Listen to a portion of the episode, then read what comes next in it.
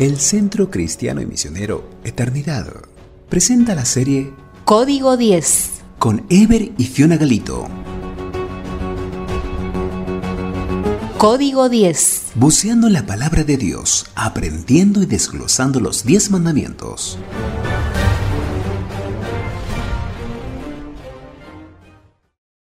Hola, buenos días. Seguimos con el código 10 saludos desde Paraná Entre Ríos. Les saluda Ever. Aquí estoy con, con Fiona, ¿sí? con la Biblia y mate por medio. Hola Fiona. Hola, buenos días, ¿cómo están? Acá nosotros desayunando nuestro mate entrerriano mientras leemos la Biblia y qué bueno es hacerlo pensando en sus mandamientos. Sí, en verdad ayer eh, eh, recordamos, eh, estuvimos hablando acerca del mandamiento número uno, que nos dice que hay un solo Dios y a Él tenemos que amar con todo. Ese, ese fue la, la consigna, ¿no? Ahora llegamos al día 3 y comenzamos con el segundo mandamiento que nos va a llevar al menos tres encuentros. Este segundo mandamiento eh, es no tendrás dioses ajenos. Nos dice no a la idolatría. Si tenés tu Biblia a mano, vamos a leer Éxodo 20, 4 y 5. No te harás imagen ni ninguna semejanza de lo que esté arriba en el cielo, ni abajo en la tierra, ni en las aguas debajo de la tierra. No te inclinarás a ellas, ni las honrarás, porque yo soy Jehová tu Dios, fuerte, celoso, que visito la maldad de los padres sobre los hijos hasta la tercera y cuarta generación de los que me aborrecen. La idolatría es uno de los pecados que terminó llevando al pueblo de Israel fuera de su tierra. Cuando miramos el listado de los excluidos del reino de los cielos, leemos que los idólatras no heredarán el reino de Dios. Primera Corintios 6, 9. Y peor aún, les vemos en otra fila.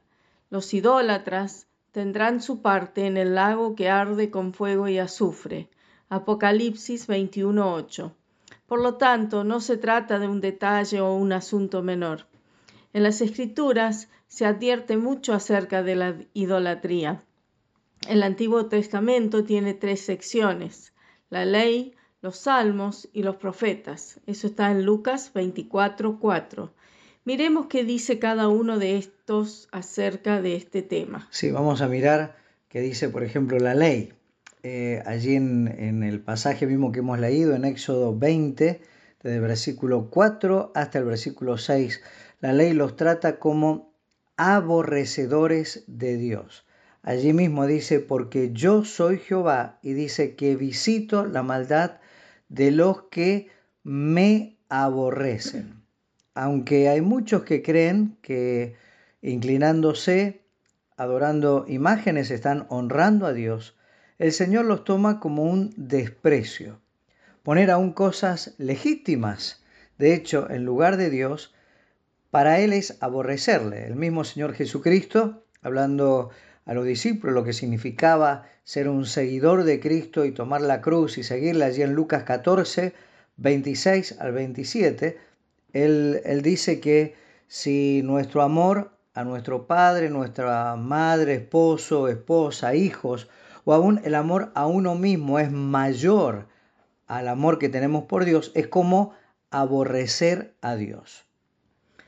Los salmos lo califica como muertos para Dios. Salmo 115, 3 al 8.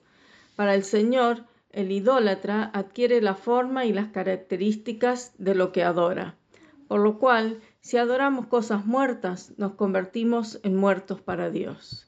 ¿Cuánto tiempo le dedicas a la tele, los deportes, las salidas, los estudios, los amigos? ¿Cuánto tiempo le dedicas a las cosas de Dios?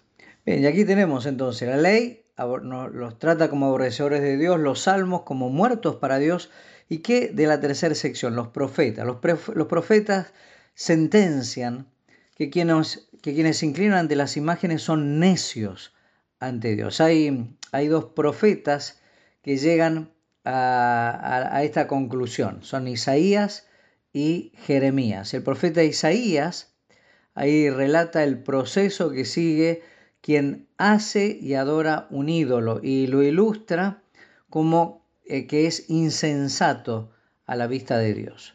Sí, Sería interesante que puedan leer Isaías 44, 9 al 20, pues allí describe el proceso del herrero y el carpintero para la fabricación de imágenes, mostrando lo necio que es arrodillarse ante lo que es descartable y llega a ser ceniza. Pero Jeremías no da rodeos y directamente dice en el capítulo 50, verso 38, se entontecen con imágenes. Qué extraño, ¿no? Es la, es la misma frase que muchas veces escuchamos de algunos padres al ver a sus hijos ante los, eh, los videojuegos, la, las redes sociales, la televisión y demás. Pero la idolatría ya era una inclinación natural del pueblo.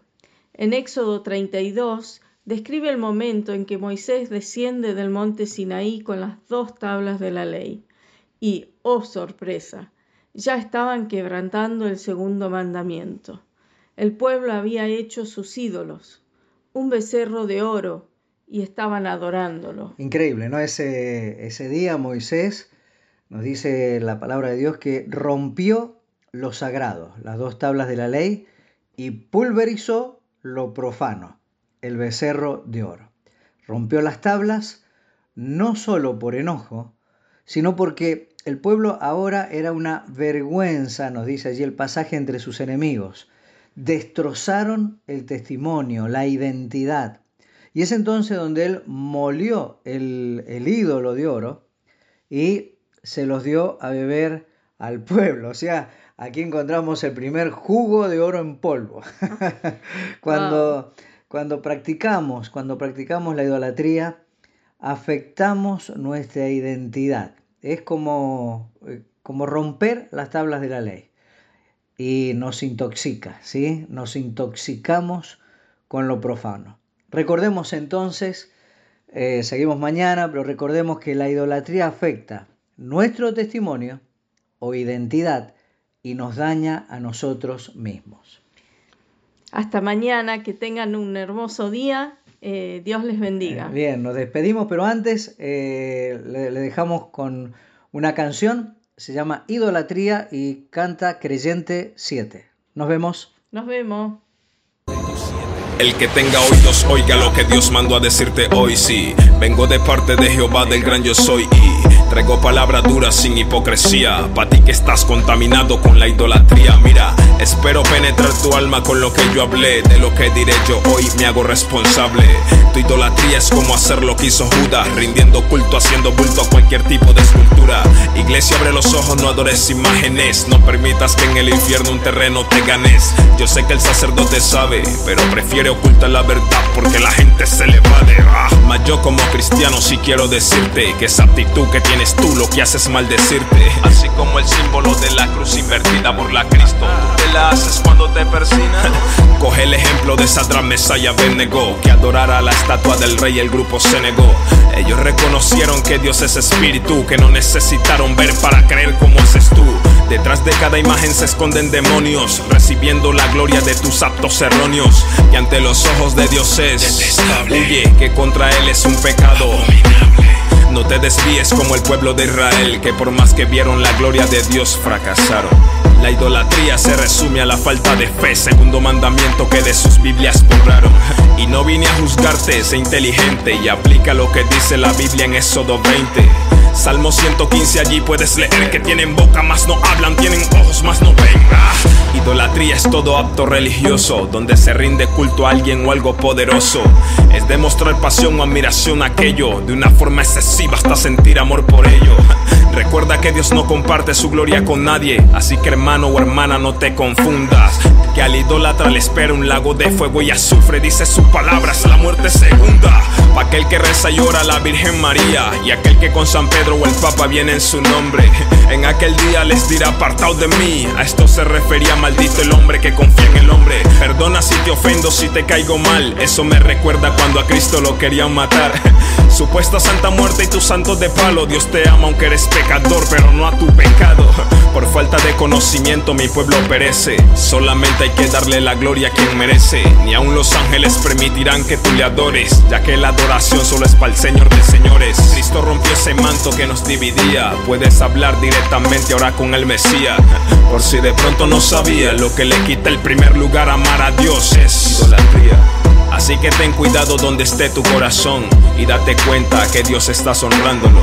No vaya a ser que estés cometiendo un error, convertirás en Dios y al dinero estás adorándolo. Sí, sin darte cuenta como le pasó a Ananías, su corazón estaba en el dinero y la mentira.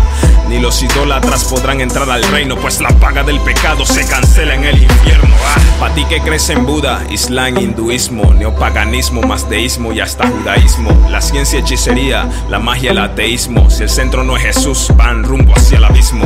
Dime quién resucitó como lo hizo Cristo. Dime quién murió en la cruz por tus pecados. Yo prefiero creer en Él aunque no le haya visto. Dios está vivo, no es una estatua de palo. Adoradora de estatuas y de ídolos. Era un idólatra. Sin embargo, ahora corre detrás de Jesucristo. Ojalá todos los idólatras hagan eso. Sonríense que el Señor les ama. Yeah, falta más. Pero por ahora dejémosla así. Master John the Producer, Pegato Music, J. Henry, Dayen Kairos. Yeah.